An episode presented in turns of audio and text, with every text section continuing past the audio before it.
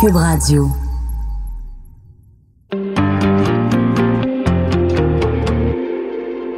On les critique, on les juge, on dissèque leurs faits et gestes. Mais qui sont les hommes et les femmes derrière nos politiciens? Loin du débat partisan, au-dessus de la mêlée, je vous offre de les découvrir pour essayer de les comprendre.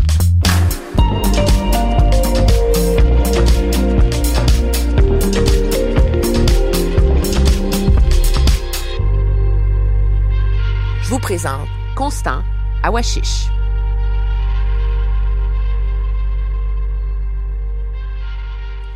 Avec la crise autochtone qui a secoué le pays, on a eu l'idée de devancer la diffusion d'une entrevue que j'ai réalisée dans le cadre de notre série. Il s'agit de ma rencontre avec Constant Awashish, grand chef de la nation Atikamekw en Mauricie. Faut que je vous le dise, notre conversation a eu lieu bien avant que la crise monopolise les manchettes partout au pays. Mais J'ose espérer qu'elle va jeter un regard différent sur cet enjeu dont on parle tant, qui est la réconciliation, et surtout sur les aspirations des Premières Nations.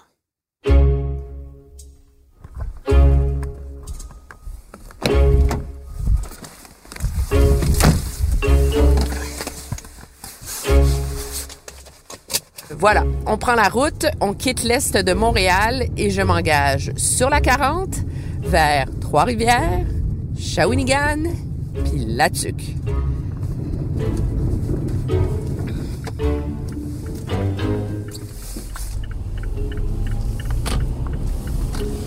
Voilà, par un beau lundi matin, donc, je quitte Montréal en route vers Latuc. Pourquoi aller à Latuc dans le milieu de l'hiver, un lundi après-midi? Parce que finalement, je m'en vais à la rencontre de celui qu'on appelle le Obama autochtone. Imaginez, c'est pas peu dire, c'est des grosses chaussures euh, à remplir euh, pour lui. À la rencontre donc de Constant Awashish, le grand chef de la nation Atikamekw. Et par, euh, par principe, aussi par marque de respect pour son rôle, ben, je me suis dit que c'était à moi de faire la route pour aller le rencontrer chez lui.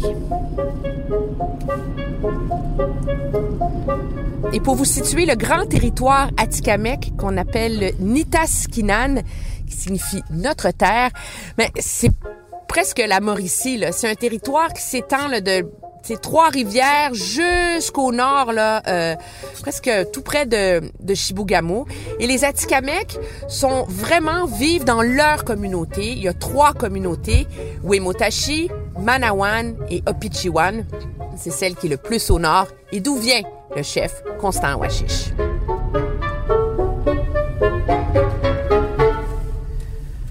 Alors pour les gens qui se posent la question, nos auditeurs montréalais et les gens euh, des grandes villes, je peux vous confirmer qu'il y a des grandes parties du territoire euh, québécois où il n'y a pas de service cellulaire parce que là, j'ai perdu euh, le pouvoir d'écouter mes podcasts pour surmonter l'ennui d'une longue route. Alors, je regarde le paysage qui est absolument magnifique.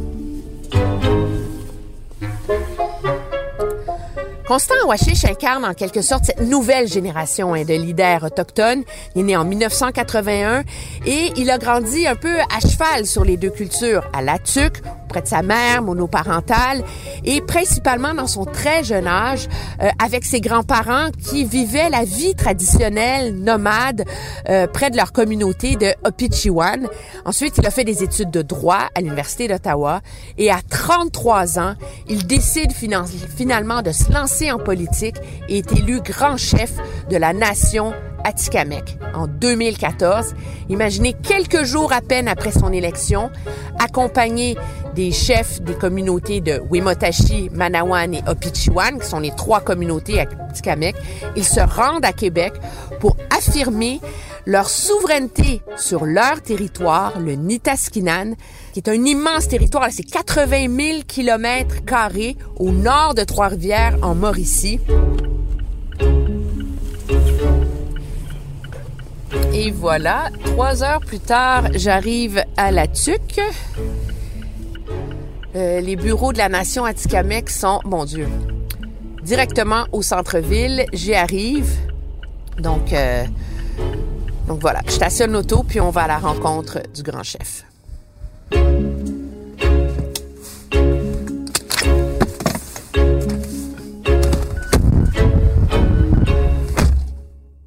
Constant Wachiche, bonjour. Bonjour. Merci d'être avec nous. Un plaisir. Je me faisais la réflexion en m'en venant dans, dans la voiture qu'à chaque fois que je me plonge dans un sujet autochtone, je me rends compte à quel point on est ignorant. Puis là, je me, je me suis dit, c'est qui les Atikamekw? OK. C'est qui? C'est quoi être Atikamekw? C'est quoi être Atikamekw? Euh, je pense, euh, ben pour moi, être Atikamekw, c'est, parler l'Atikamekw. C'est euh, connaître l'histoire des Atikamekw. C'est connaître, savoir d'où, d'où ce qu'on vient. Dans le fond, on s'est jamais vraiment posé la question. On, on est, on, on est né à c'est- dans notre cœur, on sait c'est quoi être Atikamekw. C'est quoi l'ancrage de cette euh, de ces valeurs, de cette identité-là, s'il fallait l'expliquer à quelqu'un comme moi? Ben, pour. euh, je vais vous donner un exemple. euh, comme moi, par exemple. Moi, j'ai eu la chance, euh, j'appelle ça une chance, euh, pour certains, ça peut être une malchance, mais j'ai eu la chance de vraiment vivre euh, avec, euh, moi, que je considère moi-même des, les derniers nomades à Tikamek. C'est la génération de mes grands-parents qui, eux, vivaient dans la forêt. C'était pas dur la vie en on, comme on peine à s'imaginer ça en 2020, vivre en forêt Ouais, à l'année? Ben, pour moi, quand j'étais jeune, c'était normal. Hein? On vivait pas de toilette, euh, euh, euh, pas d'eau courante. Si on a besoin de l'eau, mais c'était au lac. Mon arrière-grand-père, où ce qu'on est, avait aménagé un genre de puits. On allait chercher de l'eau là.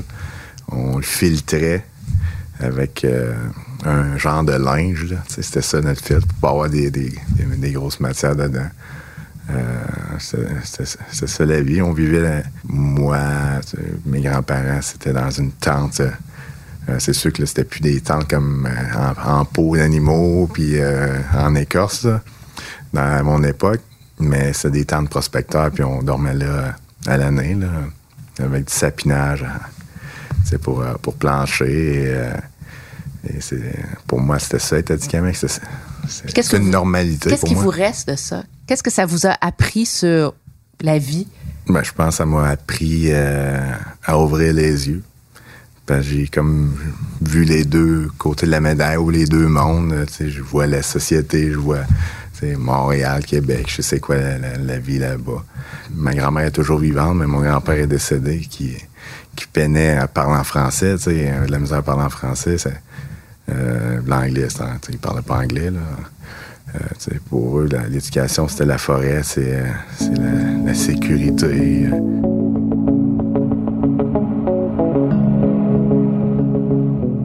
Ce rapport à la terre, il est important. Hein? Dans... Pourquoi? Ben, je Même aujourd'hui, vous vivez une vie moderne, Ouais. euh, mais il est, il est encore, il fait partie de votre âme, de votre identité, de votre. Ben, je, vais- je vais vous donner un autre exemple. Euh, je vais raconter euh, rapidement une histoire, parce que pour eux, nos ancêtres, ils savaient que les animaux nous parlaient, euh, il y a très longtemps. Puis mon grand-père m'a déjà dit quand j'étais jeune, si tu vas dans le bois, puis tu vois un, ours, mais parle, puis il commence à être trop proche, mais parle-en en Atikamekw. Dis, tu de te laisser tranquille de s'en aller en Atikamekw. Il va t'écouter. L'ours, il comprend l'Atikamekw. Il m'avait dit ça comme ça. Puis c'était en lien avec une, histoire que j'avais déjà entendue où ce que euh, nos, euh, nos- ancêtres racontaient que à l'époque, euh, très, très longtemps, on, faisait partie du grand conseil, on pourrait dire, de, des, des- des êtres vivants. Il y, avait, il y avait les humains, il y avait tous les animaux qui faisaient partie de cette table-là. Puis on se réunissait pour euh, définir nos, nos rôles, nos territoires, nos, nos, euh, euh, missions chacun, euh, pour qu'il y ait une harmonie en réalité. Et un jour, l'être humain, par ses habiletés, euh, et il a commencé à se croire supérieur aux autres. Et au bout de la ligne, à force de, de- se comporter de cette façon-là, mais qu'est-ce qui est arrivé, c'est que dans, nos croyances, le créateur, euh, le maître de, la vie, euh, de, tout, euh, la conscience absolue, on pourrait dire. a dit que les êtres humains, vous n'aurez plus le droit de parler avec les autres. Vous allez être comme exilés. On a été exilés. On n'avait plus le droit de parler aux animaux, parler aux plantes, aux arbres. Mais en réalité, c'est eux qui se sont fait interdire de nous parler, de nous répondre. La seule façon de nous parler pour euh, suite à ça, mais c'est à travers les cérémonies. c'est comme ça que tu sais, hein, euh, qu'on a, qu'on a su garder le lien avec les animaux, que ce soit l'ours, que ce soit le loup, que ce soit le castor, que ce soit même la tortue. Euh, l'orignal, l'ours polaire. À travers les cérémonies qu'on peut parler à ces animaux-là. C'est encore important dans votre vie, ça? Oui, ça, ça me permet d'être groundé, de ne pas oublier que on faut pas tout saccager. Euh,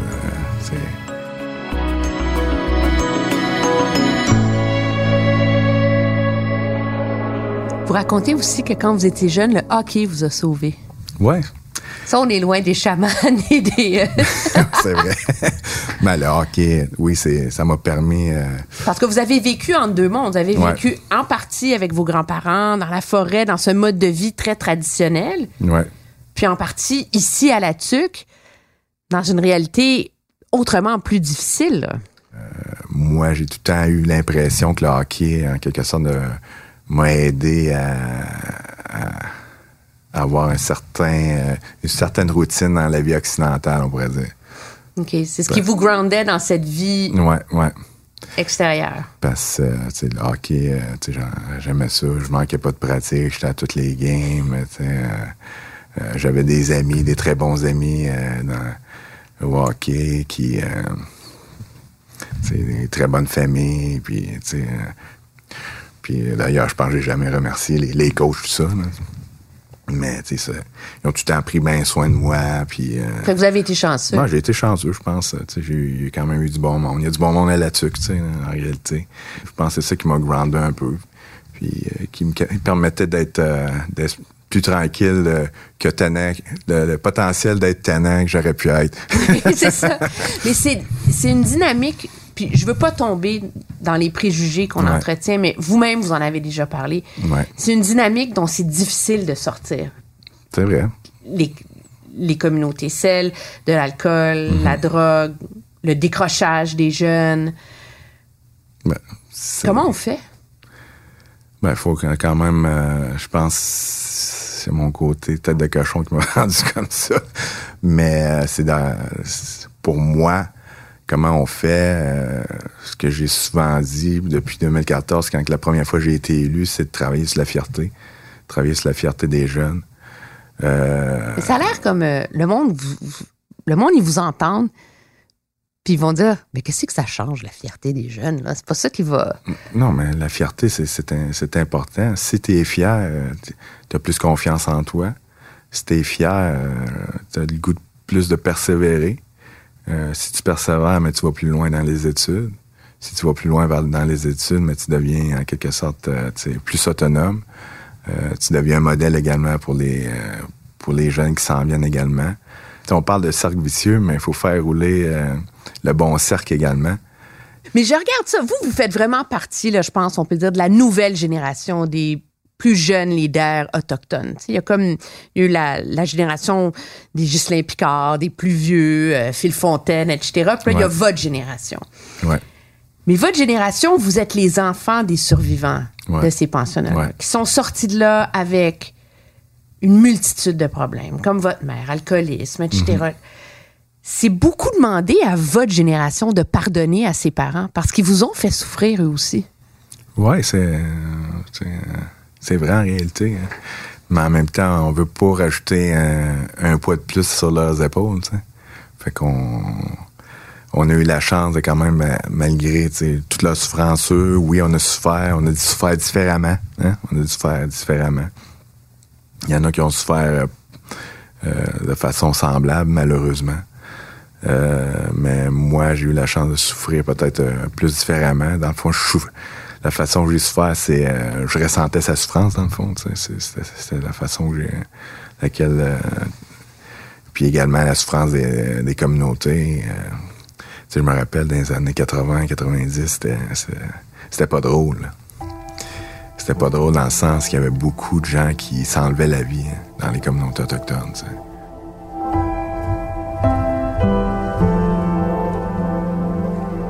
Vous êtes élu grand chef, par on vous décrit comme le Obama autochtone. Wow. C'est. Comment on fait? C'est une pression immense que sur vos épaules. Bah. C'est pas moi qui a parti l'histoire de Obama autochtone. Oui, mais elle est, là pareil. Vous êtes cette, cette, cette image-là, cet espoir-là que les gens ont placé en vous dans une période où on parle de réconciliation, où on a l'impression que c'est là que ça va se passer, c'est sur vos épaules. Mais j'avais jamais pris conscience de ça, mais là, je commence, ça commence à être pesant à ça que vous me le disiez.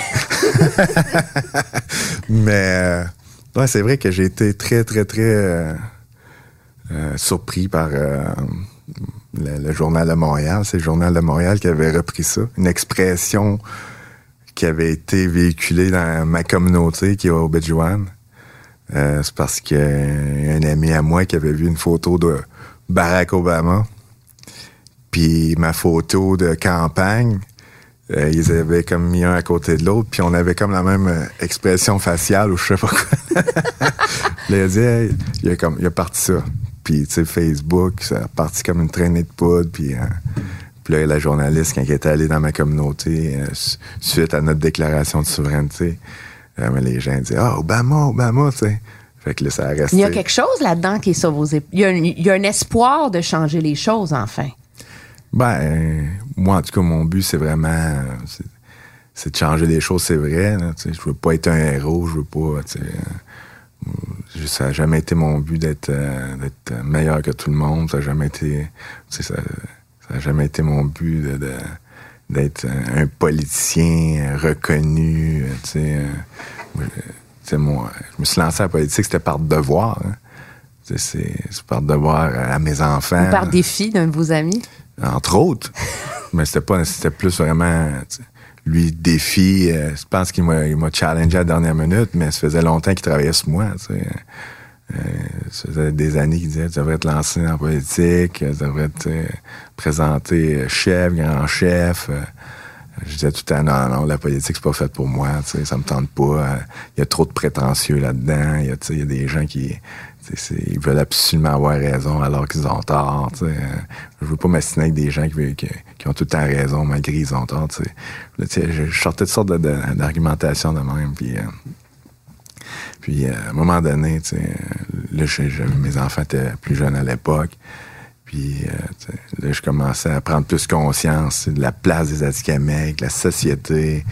Je, ben, j'avais quand même déjà la conscience auparavant, mais on dirait que ça, ça venait me chercher encore plus. Je me disais, maintenant que j'avais des enfants, je me disais, il faut, organiser notre futur.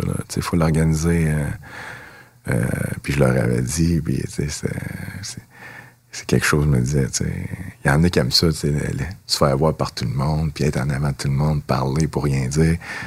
Ça, ça me tentait pas. Je, je me vois pas comme un politicien comme ça.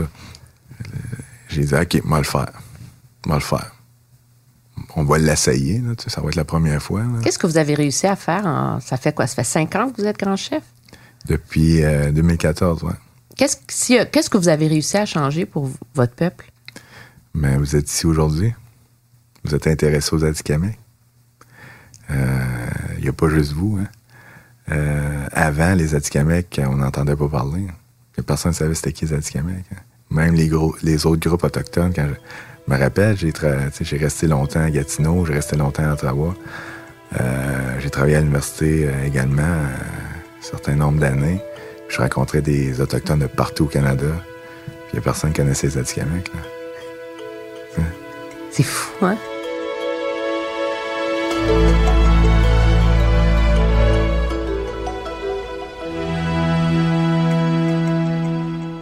Quelques jours après que vous êtes élu chef, en septembre 2014, des chefs des communautés, vous rendez à Québec, vous faites une déclaration de souveraineté. Ah oui. Qu'est-ce que c'est? Qu'est-ce que c'est? Euh, vous avez fait. Ben, pour, premièrement, ça a été, Vous n'avez pas fait l'indépendance, là, on s'entend. Non, non, non. Il faut faire la différence entre l'indépendance et la souveraineté. Mais la souveraineté, euh, je vais vous raconter juste rapidement comment ça s'est passé. Je rentre en poste. Euh, quatre jours plus tard, euh, on, me, remet un dossier. Voici ce qu'on on avait, les élus avaient planifié de faire pour dénoncer tout ce qui, qui se produit sur le territoire. Mais ça faisait longtemps qu'on en parlait. Ça faisait au moins une dizaine d'années avant. Ça avait déjà vous ne saviez pas, vous? Je savais pas que ça se ferait, ça se ferait là, là, Puis, euh, ça avait été organisé, euh, planifié. Euh, là, on me donne le dossier. Dans ma tête, je suis comme, OK. je regarde le dossier, j'analyse les, le positif, le négatif. là, je me fais une tête là-dessus. Là, j'avais le choix, on y va de l'avant ou on arrête ça puis on remet ça. Mais heureusement que j'ai quand même une certaine éducation en droit, euh, que j'ai lu des livres euh, reliés à la politique, à l'histoire autochtone. Euh, dans, mon autre vie, je me suis intéressé beaucoup à la langue. J'étais toujours à la recherche. c'est pas normal que les Atikamekw soient mis de côté comme ça. Puis j'ai lu des livres là-dessus, on en peut finir. Et quand j'ai regardé le dossier de déclaration de souveraineté, il y avait. Ça rentrait dans mes principes. Puis malgré le, gros défi, puis la bombe que ça allait devenir à faire une déclaration de souveraineté, j'étais à l'aise à faire ça. Et on l'a fait. Est-ce que ça a changé le rapport des Atikamekw avec l'État québécois? Oui ça a changé. Je pense qu'il y a un plus grand respect du gouvernement québécois. Je pense qu'il y a un plus grand respect des Autochtones en général également. Euh, parce que la population, dans le fond, que tout ce que ça a permis, euh, la déclaration de souveraineté, vous l'avez mentionné souvent ailleurs, il y a l'aspect de l'éducation. On a éduqué la population en général sur les Atikamekw avant tout, mais sur les euh, Autochtones en général également on a éduqué notre population à nous. Parce que souvent même notre population, connaît pas tous les détails de notre histoire ou s'intéressait, commençait à se désintéresser à notre histoire. Puis avec ça, ça a comme réveillé encore une fois, ça a redonné un second souffle. Il y a un côté social également. C'est, le côté bénéfique, c'est, de se redonner une, beauté, une mission, se redonner une fierté en tant qu'Adikamekw, c'est de, rappeler aux jeunes, hey, tu sais, vous êtes Adikamekw, c'est, pas une mauvaise chose être Adikamekw. C'est une bonne chose. Voici votre histoire, voici euh, qui vous êtes. Vous, parlez une langue différente, vous avez une culture différente, vous avez, vous êtes tellement riche euh, Adikamekw. Utilisez-le. Soyez fiers de ça.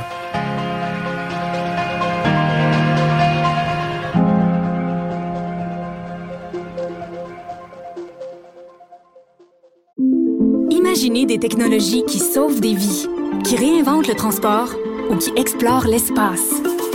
L'École de technologie supérieure en conçoit depuis 50 ans. 50 ans. Imaginez la suite.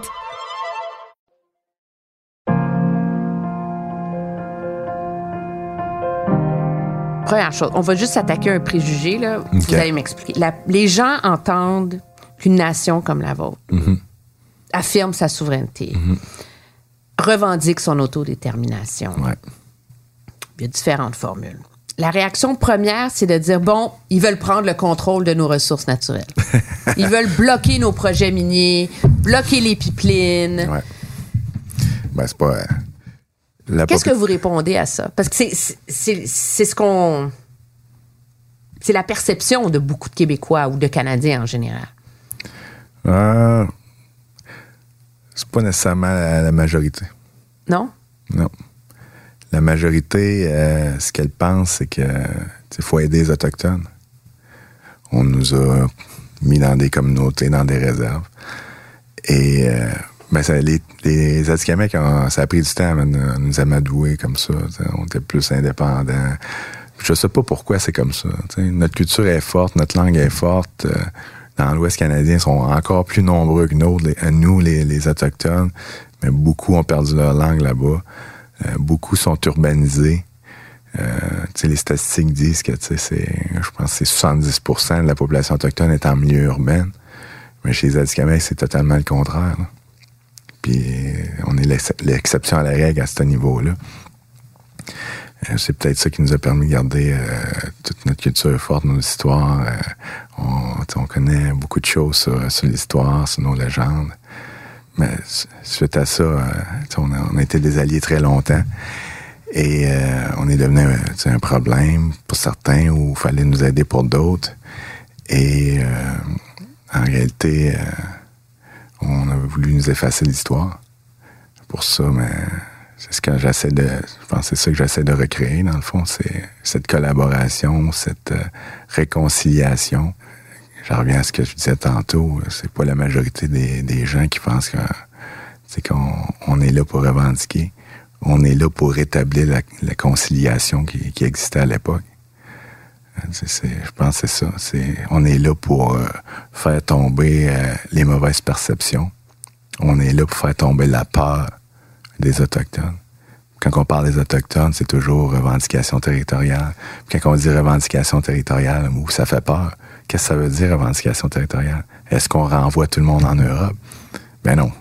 Quand on parle des Premières Nations, euh, que les gens ont une perception, tu sais, qu'on on veut avoir les ressources naturelles, dans le fond, c'est euh, une minorité de gens bien placés euh, qui font du lobbying dans ce sens-là.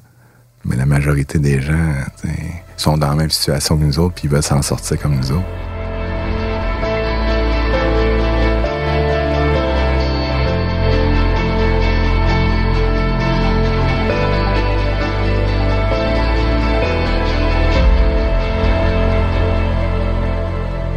Réconciliation. Mhm. Négocier de nation à nation. Qui négocie pour qui? Je regarde juste vous ici, là, les mhm. Atikamekw. Donc, le Conseil de la nation Atikamekw a déclaré sa souveraineté. Mais il y a mhm. une des communautés qui est en cours pour faire reconnaître sa souveraineté. Donc là, c'est qui qui négocie pour les Atikamekw? C'est vous, c'est telle bande. Il y a le même problème dans l'Ouest. Le conseil de bande a signé avec les accords pour qu'il y ait un oléoduc qui passe sur le territoire, mais les chefs héréditaires sont contre. Ouais, Alors là, on négocie avec les chefs héréditaires, on négocie avec les conseils de bande, on négocie avec l'Assemblée des Premières Nations. C'est Comment on fait pour s'y retrouver? non, mais c'est. Ben, je comprends. Je comprends votre question. Et, euh, Moi, je serais au gouvernement à Ottawa, puis je dirais comme, comment je fais pour les régler, le problème? Ben, le gouvernement est un peu responsable du problème. oui, non, je comprends, mais là, maintenant qu'on est pris avec. il est pogné avec. Euh, c'est un méchant beau problème, là. Euh, il y a deux courants de pensée. Là. Vous avez parlé tantôt dans l'Ouest canadien. Il y a les chefs des conseils de bande, il y a les chefs héréditaires à l'époque, avant qu'il y ait des conseils de bande, c'était des agents, des agents des, Indiens. Là. On appelait ça de même, les Indiens qui décidaient tout. Là. qui disaient qui va aller là, euh, qui va, qui, peut sortir de la communauté, combien d'argent qui va rentrer dans la communauté, comment il va sortir. Oui, puis les conseils de bande sont vus comme une création coloniale qui vous a été imposée. Donc là, on est. Ben, c'est ça. C'est là que vient le, le gros débat. Pour nous, euh, que ça, tu viens de Malouane, Montachi ou Bedjouan, on a toute la même histoire, on a toute la même langue, on a toute la même culture, on est toutes parentés de près ou de loin, on est, on est une nation. Mais le système de la loi des Indiens a créé trois communautés, trois numéros de bande, trois pouvoirs, trois agents de l'État. Dans une conférence, il y a déjà quelqu'un qui est venu me dire ça. Cette personne-là, c'est un plus traditionnaliste, qui reconnaît pas les conseils de bande. Puis il était venu, venu se plaindre avant tout le monde en disant, vous êtes des colonisés, euh, vous êtes représentés par tel. Là, je les laissais parler. Puis, à un moment donné, il avait fini. On était une coupe sur le panel. J'ai dit, moi, répondre. Moi, fait que là, j'ai expliqué un peu c'était quoi les, la situation. Puis j'ai dit, euh, moi, je suis grand chef de la nation du Québec c'est vous le grand chef ou c'est le chef de Wimontachi, le vrai chef des gens qui habitent à Wimontachi? C'est ça, il y a comme une. Ben, c'est ça. C'est pas clair, là, dans certains dossiers. Eux sont, sont, sont élus en fonction de la loi des Indiens. Moi, je suis élu en fonction du référendum que les, les gens ont demandé. ça a été accepté par référendum. Les gens voulaient un, un, grand chef et euh, c'est la volonté du peuple. Donc, euh, le, le peuple voulait un référendum. Tu peux pas aller à l'encontre d'un référendum. C'est ça la réalité. Mais souvent, les, les tractations, euh, les gouvernements donnent plus de pouvoir au conseil de bande. Donc, c'est plus facile de, donner cette illusion-là que c'est eux le vrai pouvoir, malgré qu'ils ont un pouvoir, mais ils ont un pouvoir euh, pour les membres de, la liste de bandes qu'ils représentent. Il y a un ménage à faire là, dans la gouvernance autochtone pour qu'on puisse vraiment en arriver à des négociations, un rapport nation à nation. Là. Tout à fait. Ben, pour nous, euh, j'ai quand même été élu à deux reprises, euh, malgré euh, une campagne très solide contre moi aux dernières élections, euh, même de la part d'élus des communautés qui ont, qui, ont, qui- ont travaillé très fort pour que je sois, je sois débarqué. Je rentrais encore plus fort que la première fois. Donc, euh, puis je pense que dans la société en général, c'est comme ça quand je vous racontais que la perception des Autochtones, c'est pas nécessairement négatif en général. C'est une minorité qui aime pas perdre le contrôle ou perdre le pouvoir ou leur, opportunité ou leur... Est-ce qu'il y a une force politique des Autochtones qui est en train de, de naître chez la jeunesse que nous, dans la population majoritaire, on voit pas venir, mais qui va nous, nous frapper comme un train ou qui va, qui, qui va surprendre? Je pense que c'est euh, c'est un vouloir de prendre la place. C'est vrai que, au niveau démographique, les Autochtones, on, on surplante les Québécois. D'ailleurs, avec la, la réforme sur le droit de la famille, la, la- la démographie euh, des Québécois risque de planter encore plus. Mais Parce que vous, vous avez 20 qui est en bas de 5 ans? Non. 50% de notre- population est 19 ans et moins. C'est hallucinant, ça. Ouais. Il faut leur trouver des jobs, il faut leur trouver un avenir, il faut, euh, faut, les, faut les faire participer, il faut... euh,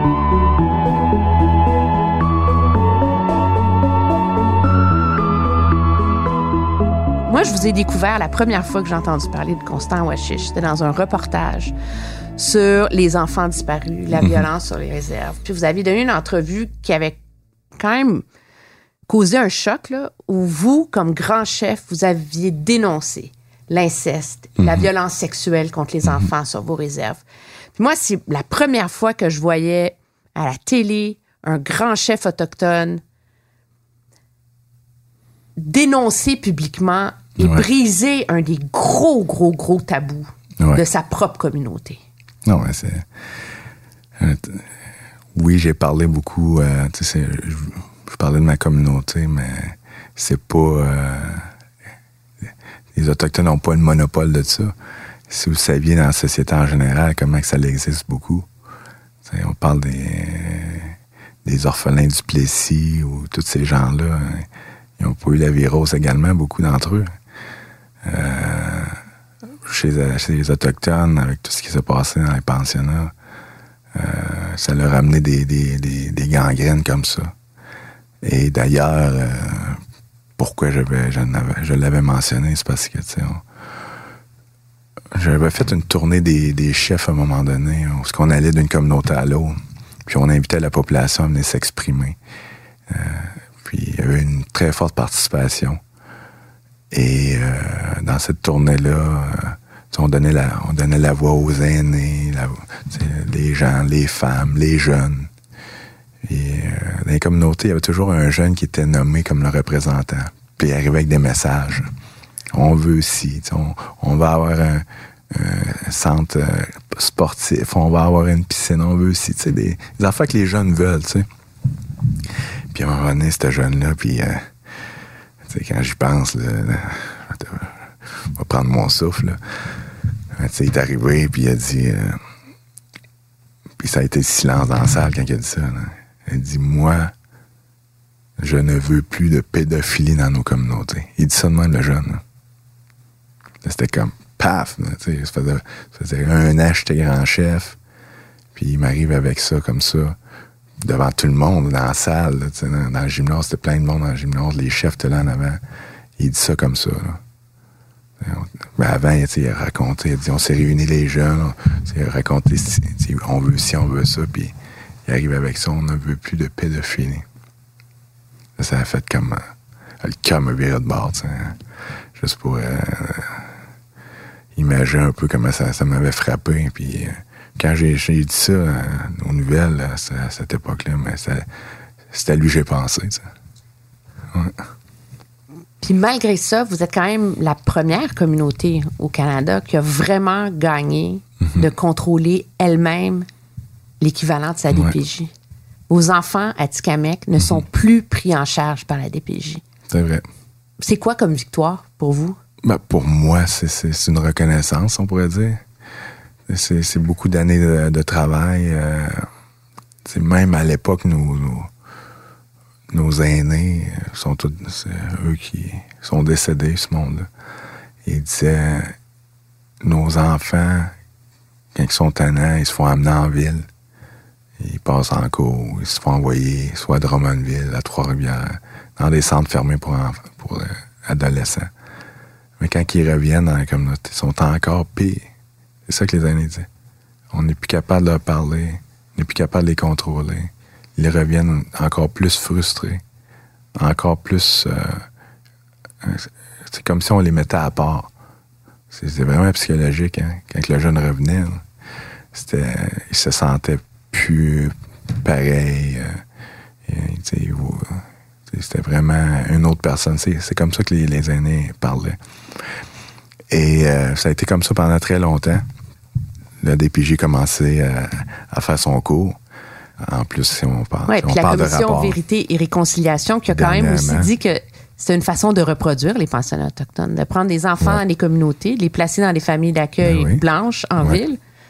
On refait la même chose, là. C'est la même affaire. Donc, comment vous faites, vous, par ailleurs? Vous êtes. C'est des, des petites communautés, on s'entend, Mhm. là. Il n'y a pas. euh, il a pas les mêmes ressources qu'en ville, etc. Vous prenez des parents qui ont des problèmes, je sais pas, de violence, d'alcool, de drogue. C'est- Puis ils ont des jeunes enfants. Mais là, vous faites quoi pour. C'est quoi la, la solution à Tikamek à ce, au problème de ces enfants-là et de cette famille-là? Mhm.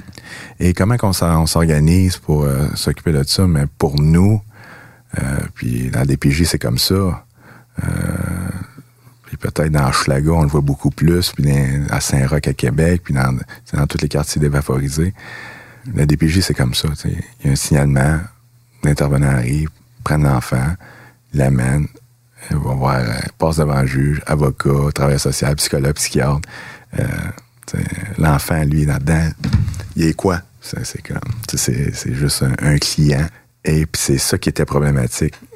C'est pour ça que pour nous, on a, on a- on a- on l'a adapté à notre réalité, à notre vision de, de la vie, la vision d'être euh, un être humain. On fait, on fait participer les parents et on demande qui vous aimeriez, qui pensez-vous qui pourrait vous aider dans votre processus? On, on réunit les gens dans la communauté. Fait que vous, vous établissez comme un cercle d'appui autour de cette famille-là. On appelle ça un, un cercle de famille. Ça marche? Ça marche. Nous, euh, tout est déjudiciarisé. Il y a, je pense qu'il y a un cas qui a pas été, ben, qui a été judiciarisé. C'est quand il n'y a pas de collaboration totale des parents, euh, qu'il a pas, tu sais, euh, ça marche pas. Ils veulent pas collaborer. Oui, mais ça arrive, là. Ouais, c'est ça. Mais il y a une commission qui fait le tour du Québec aujourd'hui, en ce moment, vous Ouais. savez. Ben oui, je Sur sais. La DPJ, Ouais. ses problèmes. Est-ce qu'elle a des leçons à tirer de votre façon de, de faire, vous pensez? Moi, je pense, euh, si vous regardez un peu l'histoire de la DPJ, puis l'évolution de, de ces outils de travail, vous allez vous apercevoir que tranquillement, ils empruntent un peu les méthodes des Autochtones. Regardez ça, vous allez le voir. Et euh, je pense que la, commission Laurent va, le mentionner également. La commission Vérité, la commission vient le mentionner. On a fait des représentations là-bas. Et euh, tout, tout tourne autour de ça. Hein? C'est, d'humaniser les choses, c'est d'humaniser l'approche avec des enfants. C'est des enfants. C'est pas. t'en- t'enverras pas dans une usine à, à robot, puis le, le robot va décider qu'est-ce qu'il va faire pour l'enfant.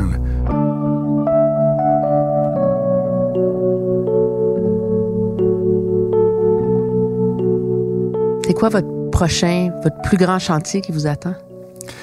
Ah. C'est d'a- d'avoir euh, suffisamment de logements dans les, dans les communautés. Euh, c'est d'aller ch- chercher plus d'autonomie, euh, sais, dans toutes les matières. C'est d'être.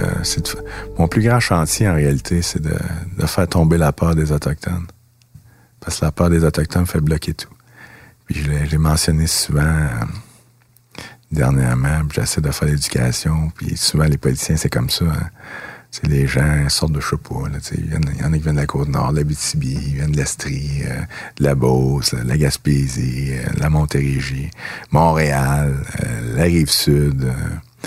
c'est souvent des gens qui ont, fait leur petite vie, ils ont bien réussi comme chef d'entreprise ou ou euh, simplement professeur ou n'importe quoi, tu sais, journaliste, euh, puis ils se décident de lancer en politique, puis ils deviennent députés, ministres, puis souvent ces gens-là connaissent pas les Autochtones. Euh, il y, en a, il y en a beaucoup qui ont, ils savent même pas que ça existe encore, des Autochtones. ben là, franchement. Ouais, c'est comme ça. Hein.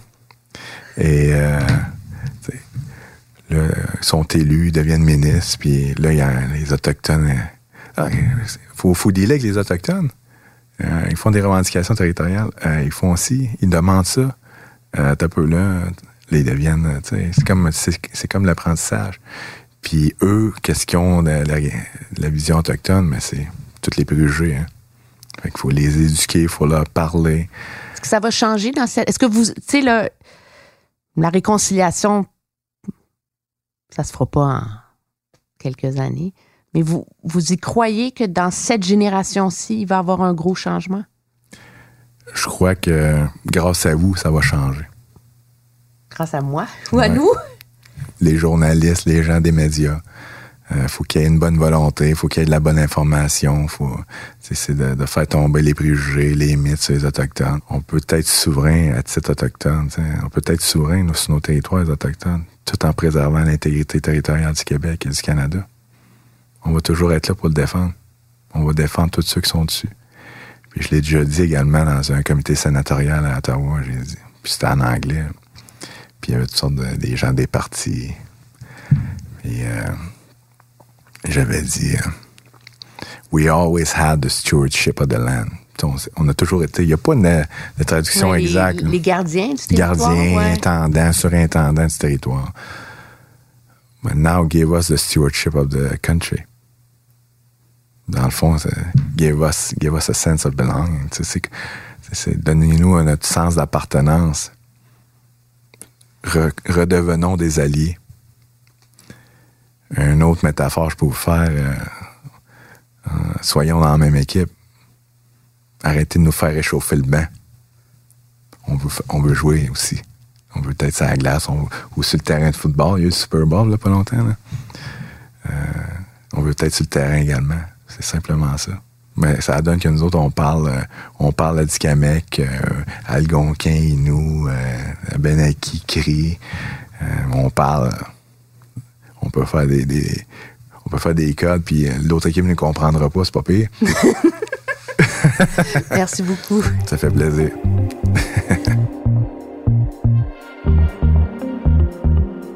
Si vous aimez mon balado, aidez-nous en le partageant sur vos réseaux sociaux. Si vous l'écoutez sur une autre plateforme que Cube Radio, n'hésitez pas à donner votre avis, laisser un commentaire. Oui, oui, 5 étoiles, c'est bon. C'est très utile pour faire découvrir la série. Vous pouvez bien sûr me suivre sur une foule d'autres plateformes, Twitter, Facebook, bien sûr mes chroniques sur Cube Radio. Merci d'être à l'écoute. À la recherche et l'animation, moi-même, Emmanuel Latraverse. Au montage, Anne-Sophie Carpentier. À la réalisation, Bastien Gagnon La France. Et c'est une production Cube Radio.